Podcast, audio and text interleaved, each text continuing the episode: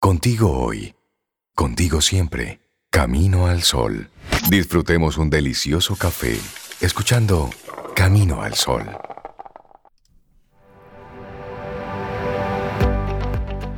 Y con esta frase quitamos excusas. Nishan Panwar dice, no hay nadie ocupado en este mundo. Siempre se trata de prioridades. Siempre encontrarás tiempo para las cosas que sientas importantes. Uf, Cero excusas. Después de eso, profesora. acuéstese, acuéstese. Nosotros seguimos avanzando en este hermosísimo camino y le damos los buenos días, las buenas tardes, las buenas noches a María José Rincón. Hola, buenos, Buenos días, buenas días. tardes y buenas noches a todos. Estoy bien, estoy bien, me he tomado un café, he leído un poco.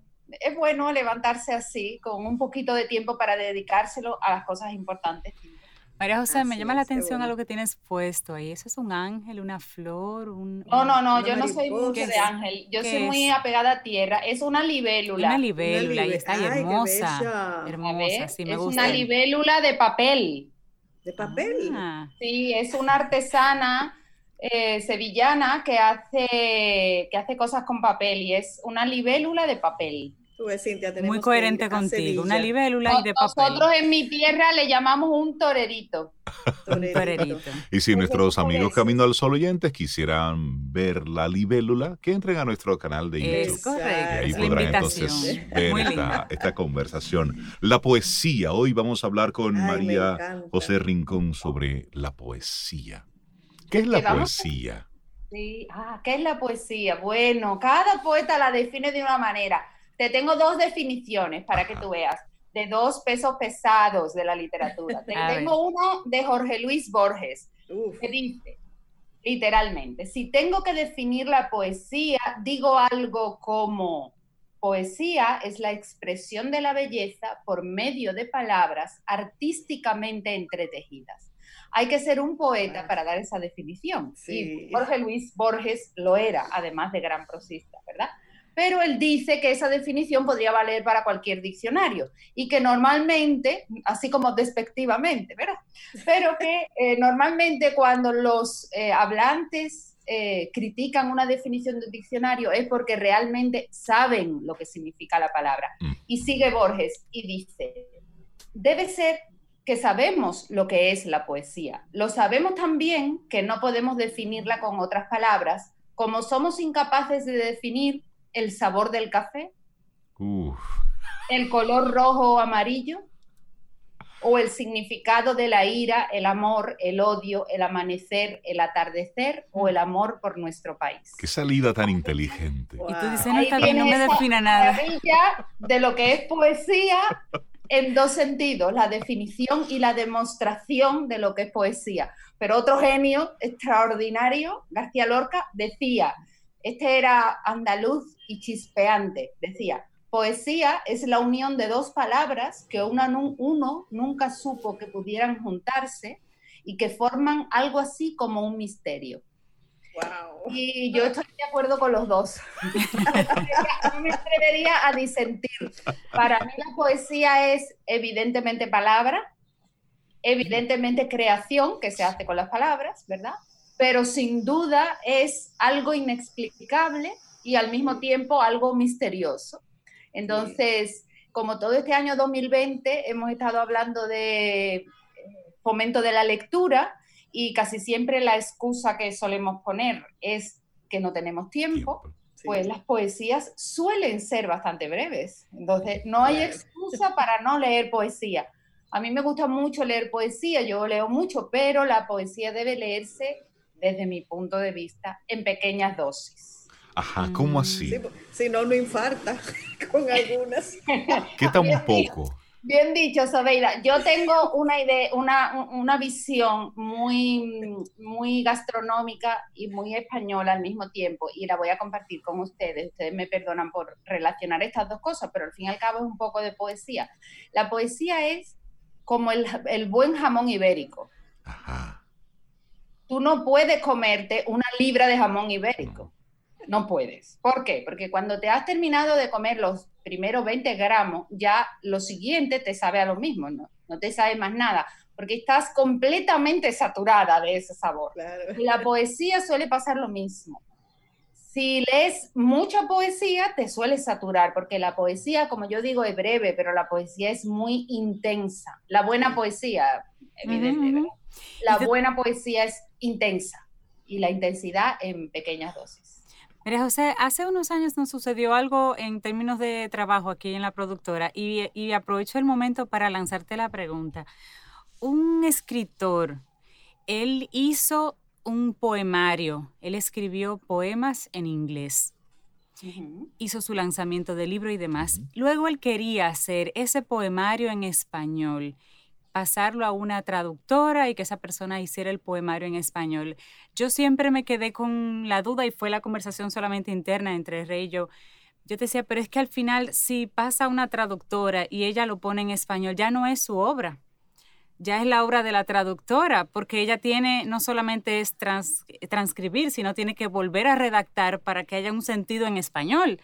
No, no sé si me explico. ¿Qué, la qué- tra- sí, qué sí, opinión claro. sería la tuya? E- Esa es una reivindicación muy importante, si tú supieras, del gremio de los traductores, eh, porque normalmente decimos, cuando es una obra traducida, evidentemente, ¿verdad? Decimos eh, eh, tal poema de fulanito y las ilustraciones de Perencejito Ajá. y dónde está el traductor. Sí. Eh, no solo en la poesía, también en la novela. Evidentemente, mm, traducir es muy complicado. Como todas las cosas profesionales, se puede hacer a un determinado nivel de potencia interesante. Para eso tienes que ser muy bueno, pero eso pasa con todas las profesiones. Evidentemente, el traductor nos permite acercarnos a literaturas que estarían fuera de nuestro alcance si nos limitáramos, entre comillas, limitáramos, en el caso de nuestra lengua, a lo que se escribe en nuestra lengua materna, Exacto. que ya es bastante para dos vidas o tres o cuatro, mí en el, en bastante. el caso de la Eh, poesía siempre lo encontré que, porque no es un libro, no es literatura, no es algo académico, es una obra, como decía García Lorca, de juntar Sí. dos palabras que crean Pero magia. Entonces, Evidentemente, la- poesía, si hay algo difícil de traducir, la poesía es uno de ellos. Mm, Sí. eh, eh, casi al nivel de la prosa evidente. Tú imagínate lo que puede suponer traducir el Quijote o traducir a Borges. Debe ser complicadísimo. El traductor, por supuesto, tiene que tener un manejo extraordinario del idioma. Además, debe conocer al autor espectacularmente bien, porque los autores y sobre todo más intensamente los poetas tienen unos códigos personales que son difíciles de traducir, son difíciles de leer en el propio idioma, imagina traducir, ¿no? Y evidentemente la poesía tiene también un componente que en la prosa se da, pero se da con menos intensidad, que es el componente del ritmo. Y el ritmo es muy difícil cambiarlo de idioma. Es muy difícil. Y ahí- pero eso no quiere decir que sea imposible. Y ahí te quería entonces hacer precisamente esa próxima pregunta, ¿cómo leer la poesía? Como tú quieras, la lectura, lo dijimos, la lectura no admite imposiciones. ¿Cómo leer? Mm, Hay gente que le encanta leer la poesía en voz alta. Perfecto. La poesía en voz alta, como casi toda la lectura buena en voz alta, aparte de disfrutarlo, mm, tiene la posibilidad de sentir el ritmo más intensamente, pero para eso tienes que leer bien. Si lees mal, pues finalmente destrozas un poco el ritmo, ¿verdad? Pero eh, la poesía en voz alta te ayuda mucho a la vocalización, a la expresión, ya como algo utilitario, ¿verdad? A la proyección de la voz, porque evidentemente el ritmo propio del poema debe conducirte. Eso es como cuando tú bailas con alguien que sabe bailar, ¿verdad? Ujú. que sabe bailar te lleva correctamente y parece que tú sabes bailar. Pues eso mismo pasa con la poesía.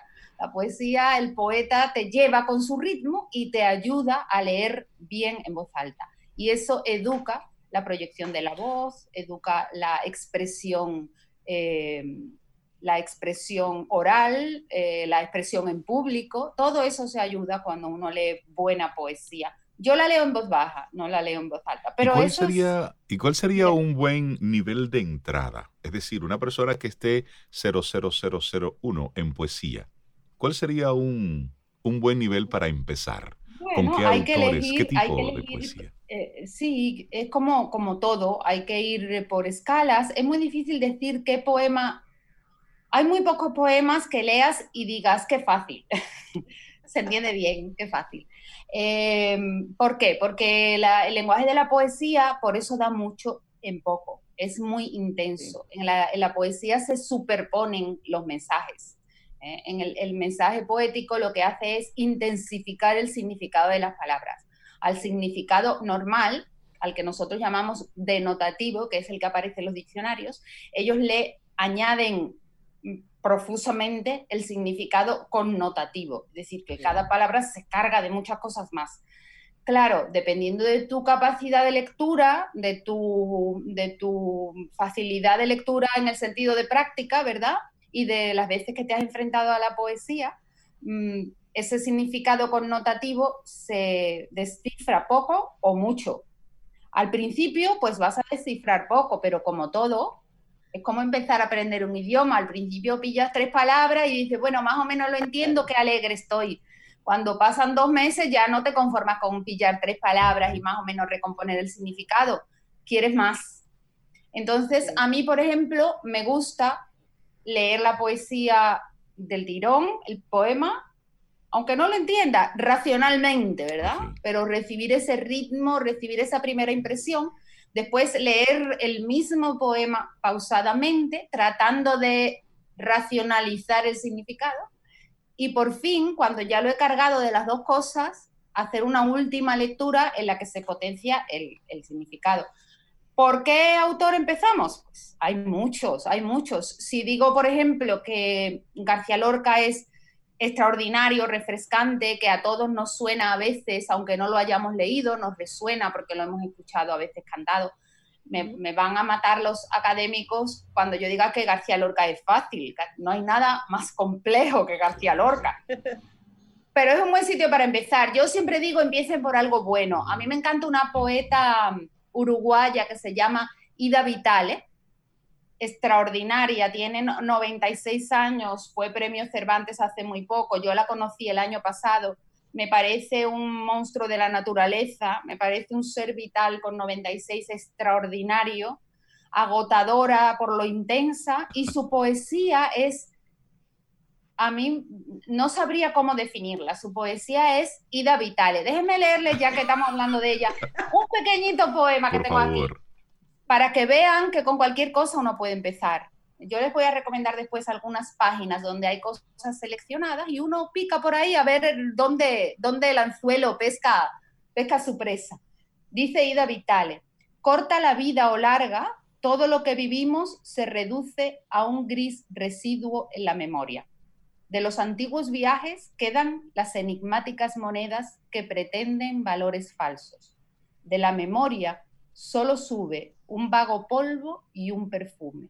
¿Acaso sea la poesía?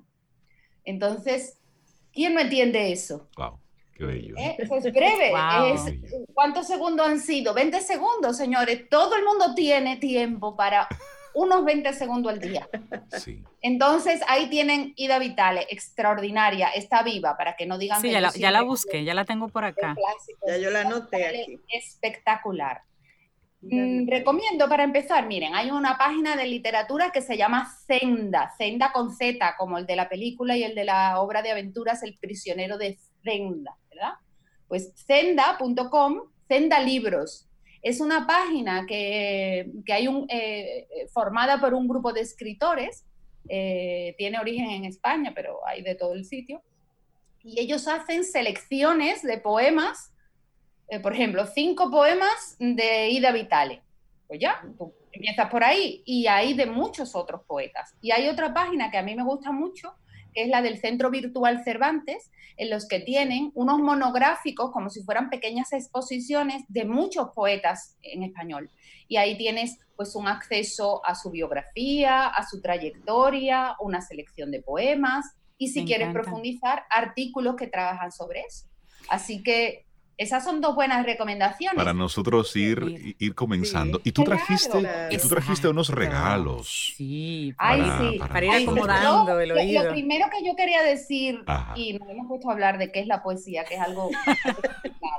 lo primero que yo quería decir, digo, Lo que quiero decir es que la poesía es un estimulante. Es un estimulante en muchos sentidos. Desde mi punto de vista hay tres fundamentales. La sensibilidad, la sensorialidad, es decir, es un estimulante sensorial, porque la poesía te pone a oler, a oír, te transporta. a saborear, a sudar, ¿verdad? Entonces la poesía es un estimulante sensorial, la poesía es un estimulante emocional, te conecta con determinadas emociones, no necesariamente positivas, no nos equivoquemos, porque el dolor no es una emoción positiva. Bueno, habría que pensarlo. Yo, yo misma me voy, me voy liando en la madeja, me voy liando en la madeja, pero la poesía te conecta con las emociones. Dejemos ahí la valoración de las emociones. Y eso es interesante. Y además te conecta con el intelecto, te conecta con la racionalidad, te conecta con la capacidad de análisis, con la capacidad crítica, te mueve el asiento para que tus ojos tengan que mirar para otro lado y cambies tu perspectiva. La, poesía en esos tres sentidos es muy intensa. Y les he traído un par de poemas. Es un proyecto interesante que también puede ser una buena forma de animarse, que se llama Amamos la poesía, que se está haciendo en la Real Academia de la Lengua. Son actores famosos que leen muy bien, poemas muy buenos. Y les he traído el primero de un autor, uno de mis poetas favoritos, Luis Cernuda, de la, nacido en Sevilla, como yo, eh, de la generación del 27. Y, ahí creo que lo vamos a compartir para que disfrutemos. Es intenso, ¿eh? Prepárense a empezar el día. Abróchense los cinturones. Ahí vamos, ahí vamos.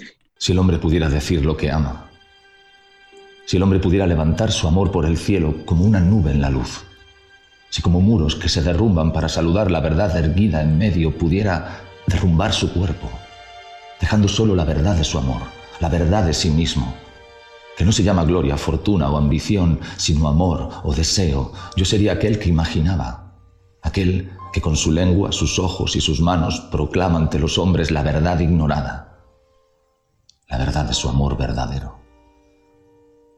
Libertad no conozco sino la libertad de estar preso en alguien cuyo nombre no puedo oír sin escalofrío, alguien por quien me olvido de esta existencia mezquina, porque en el día y la noche son para mí lo que quiera y mi cuerpo y espíritu flotan en su cuerpo y espíritu como leños perdidos que el mar anega o levanta libremente, con la libertad del amor, la única libertad que me exalta, la única libertad porque muero.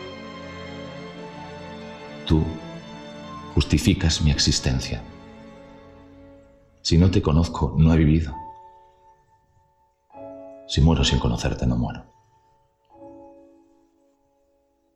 Porque no he vivido.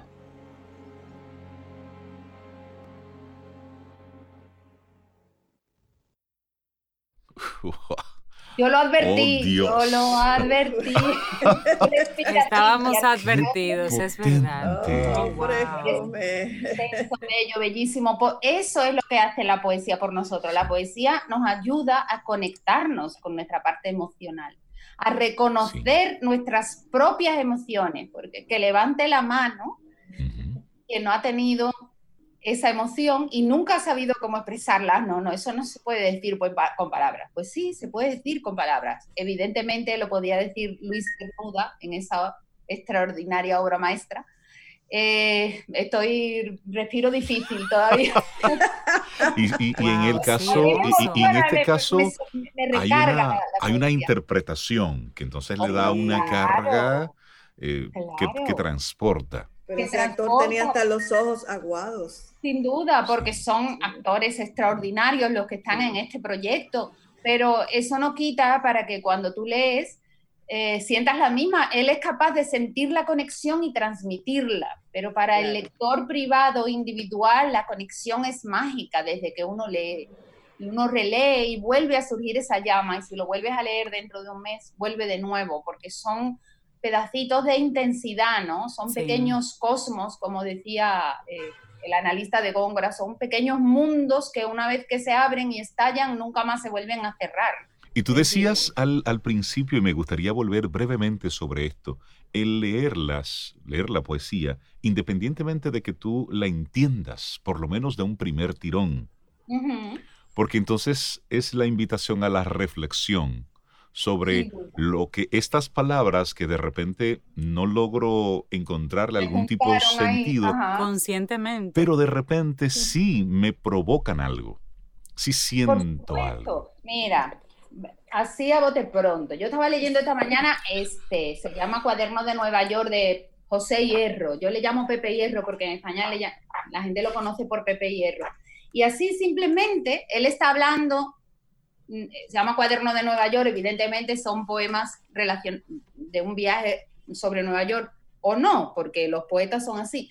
Y, por ejemplo, explota un, em, él empieza a dar una especie de explicación de cómo surge el idioma, ¿no? Cómo surgen las palabras, la lengua en general, no la lengua española. Y de repente estás leyendo como quien no quiere la cosa y él dice, el presente Dice, podría así, con las palabras, ¿verdad? ese hombre primigenio que se inventa el lenguaje, podría memorizar sucesos del pasado, articular sus adivinaciones, pues el presente, él lo intuía, no comienza ni finaliza en sí mismo, sino que es un punto de intersección entre lo sucedido y lo por suceder. Y aquí viene la explosión de la metáfora y dice Pepe Hierro, llama entre la madera y la ceniza. Ustedes se pueden imaginar la emoción de levantarse un martes por la mañana, abrir eso y que se te abra esa imagen en la que tú nunca más vas a poder ver el presente, el pasado y el futuro de la misma manera.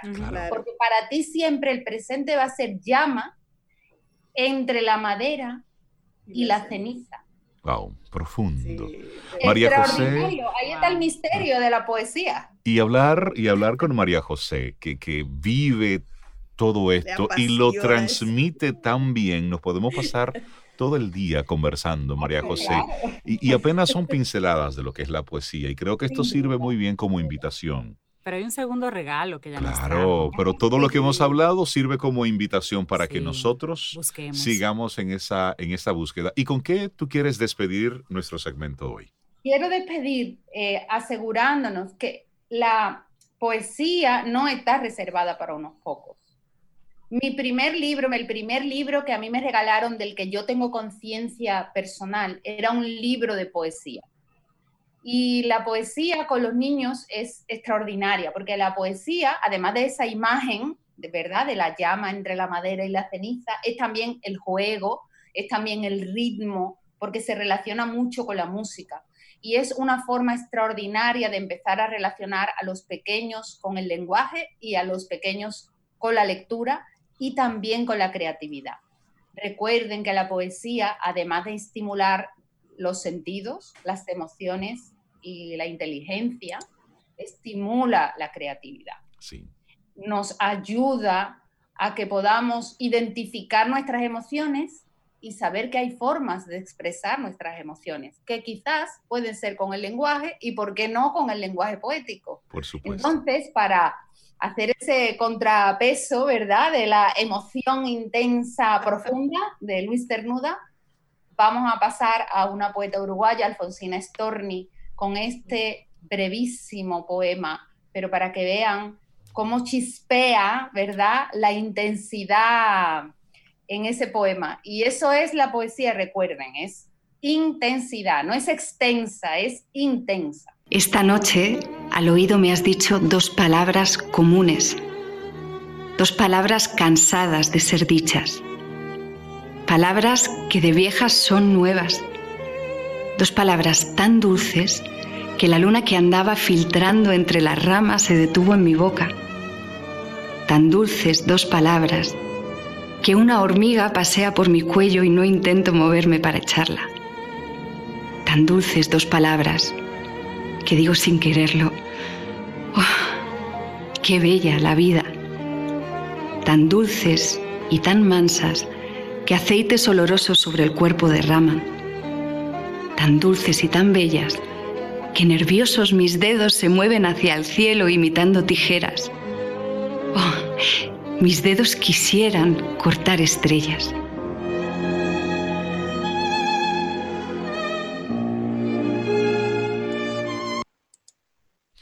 Wow. Eso es un abuso. ahí tienen, ¿eh? Dos palabras, dos palabras. Y son todo eso. Una metáfora María José de Rincón. Muchísimas gracias, querida Letra Z, por este regalo de, de miércoles. Muchísimas gracias. Que tengas un día precioso, espectacular. Nosotros de seguro que lo tendremos, porque la poesía sí acompaña. Y hay cosas que a veces tú no sabes cómo expresarla y de repente, ah, hay ahí un poema. La poesía puede ser entonces ese vehículo para tú expresar emociones. Sí, sí. Qué gran para conectarte con tus emociones, reconocerlas, que a veces no las sabemos reconocer, Así y expresarlas y compartirlas. Extraordinario. Que tengas un día eh, preciosísimo. Gracias. Muchas gracias. Lo voy a intentar igualmente. y así vamos nosotros llegando al final de nuestro programa Camino al Sol.